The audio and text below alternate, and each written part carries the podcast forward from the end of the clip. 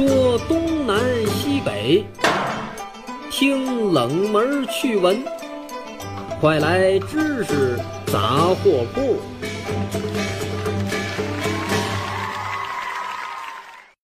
知识杂货铺有角度、有深度、有识别度，反鸡汤、反谣言，我们只分享靠谱的知识。全网泛知识类收听名列前茅，锁定高端受众，提供更靠谱的广告投放平台。勾搭我们，关注官方微信“蜻蜓 FM 河北”或拨打超靠谱投放热线幺八六三零幺零六六五五。欢迎光临知识杂货铺，我是王掌柜。现在是夏天，这天儿呢越来越热，尤其前两天入伏了，马上这天儿一天比一天热了。那这天热了，小动物们也都燥起来了，也都活跃了，这其中就包括蚊子。对于蚊子这玩意儿，如果你不能一巴掌拍死它，那么它就会吸你的血，并且还向你注射毒液。而如果你之前只是单纯的以为蚊子就只是让你有点痒、有点心烦，这其实意味着你并没有完全了解到蚊子的厉害。要知道，世界上每年杀死人类最多的不是蛇，不是蝎子，不是老虎，不是豹子，也不是战争，而是这个小小的蚊子。单单2015年，全球因为蚊子叮咬而死亡的人数就达到了83万。这是因为蚊子在吸血的同时，还会传染给人类近80种疾病，这其中就包括令人闻风丧胆的乙型脑炎、登革热、黄热病、丝虫病等等等等。那么这个时候，对抗蚊子就显得尤为重要了。一说对抗蚊子，可能大多数人想的都是杀蚊灭蚊，啊，杀死蚊子，这似乎是控制它们传播疾病的最好的途径。但其实仔细想想，我们人类杀死蚊子，我们能使用的手段非常少。你要说徒手打拍，那肯定是没什么用的，那数太少了，弄不死几个。要是说喷药、点蚊香呢，确实能够杀死的多一些，但是呢，也仅仅只是九牛一毛。所以说，其实细细想来，没有什么特别有效的办法。那目前，科学家们分析啊，认为最有效的控制蚊子的数量的办法是生物学的办法。什么样的生物学办法呢？这个办法听起来有点不可思议。简单讲，就是以牙还牙。怎么个以牙还牙？向空中释放大量的蚊子。二零一七年十月下旬。在新加坡的一个绿树成荫、地势起伏的中产阶级社区，政府高官、社区领袖和一群带着摄像机的媒体，他们聚集在一群科学家的身边，围观他们带来的一份不同寻常的礼物。这个礼物是一个盒子，盒子里面装的是蚊子，总共有三千只。这些科学家呢，哎，一边喊着“一二三”。一边打开盒子，三千只蚊子全部释放到空中。那通过之前的科学家的解说和媒体宣传，当地居民在这个时候已经了解到了啊，要释放这些蚊子了。他们知道这些蚊子不会咬人，而且呢，还是一项重要的科学研究的一部分。其实这些被释放的蚊子都感染了一种叫做沃尔巴克氏菌的细菌。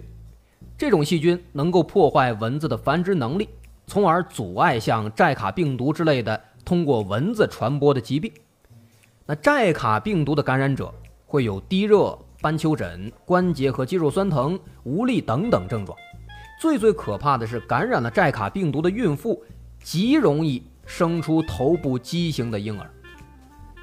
从2014年人们发现首例寨卡病毒感染者之后。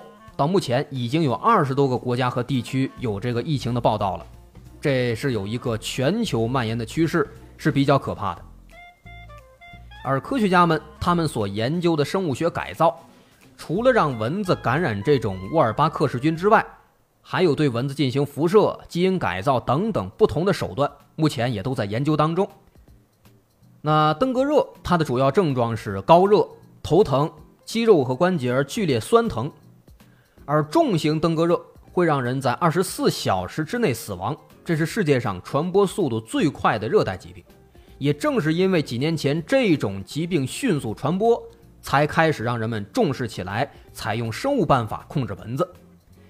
世界卫生组织的数据显示，一九七零年之前，登革热仅仅是发生在九个国家的严重流行病，而现在，短短三十几年，已经扩展到了一百多个国家，而其中大部分是亚洲和拉丁美洲国家。所以说，目前来讲，新加坡不是唯一一个把蚊子放到空中的国家。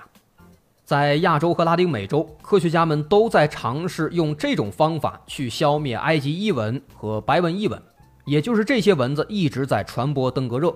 不只是登革热，还有基孔肯雅病毒和寨卡病毒，他们夺走了很多人的生命。总而言之，这种办法有效，并且迫在眉睫的需要实施。但是呢，有一个难题，这个办法虽然说高效，但是在有些情况下。说服人们相信和接受以蚊治蚊的这种办法，比对蚊子进行生物学改造要更加困难。此话怎讲呢？在二十世纪中期，为了阻止蚊子传播疟疾和黄热病等等这些流行病，曾经一度导致了 DDT 的滥用，一部分人因此就患上了癌症。同时，DDT 对自然环境也造成了极大污染，大量的减少了肉食性鸟类。所以说，人们担心这样的生物学手段会跟那个 DDT 一样，是药三分毒啊。那当年这个 DDT 因此被遭到禁用，再加上全球运输和旅游的爆炸式增长，这也正在促使蚊虫带来的那些疾病卷土重来。虽然说中国的蚊帐啊，通过这个一六年的里约奥运会，在国外是大火了一把，被称为防蚊神器。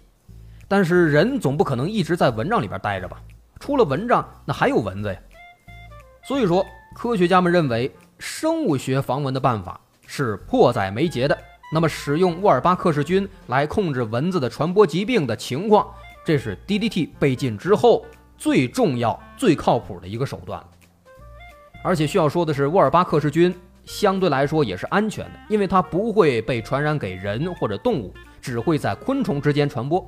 那除了影响昆虫宿主的生殖之外，当这个沃尔巴克氏菌被转移到一个新的物种的时候，会使新的寄主产生各种严重的精神系统并发症。所以说，在二零一一年，澳大利亚的科学家就通过世界蚊子计划向世界推广了这种释放蚊子以蚊治蚊的办法。他们会把这种感染病毒的蚊子放到空中，其中雄性蚊子无法使雌性蚊子正常受精。从而就阻断了蚊子繁殖，而母蚊子则会把病毒传给下一代，使下一代也无法正常繁殖，并且无法携带登革热和寨卡病毒。当然了，在这儿会有一个比较让人介意的一点，就是说这个母蚊子虽然说感染了这个叫什么沃尔巴克氏菌，但是呢，它还是一样的会咬人的。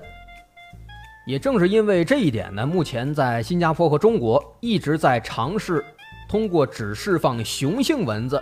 来控制蚊子数量，因为雄性蚊子不会咬人啊。但是这个办法更加昂贵，因为它需要在实验室当中对雄性进行分类，这是一个相当复杂的工作。二零一六年，在成功试验之后，中国在广州已经设立了蚊子改造工厂，每周能够生产五百万只感染了沃尔巴克氏菌的蚊子。那么最后需要说明的是，沃尔巴克氏菌是存在于自然环境当中的细菌，并非人造细菌。尽管说长期的生态效应是未知的，但是短期内可以说对人和动物是无害，而且能够被适应的。那现在也已经有越来越多的国家开始加入了这种以文治文的项目。我们也期待有一天人类真的能够和这些小虫子说一声拜拜。好，那么今天到这儿，我们的知杂铺也该打烊了。我是王掌柜，如果您喜欢，可以关注蜻蜓河北的官方微信，在微信搜索“蜻蜓 FM 河北”进行关注。好，下回见，拜拜。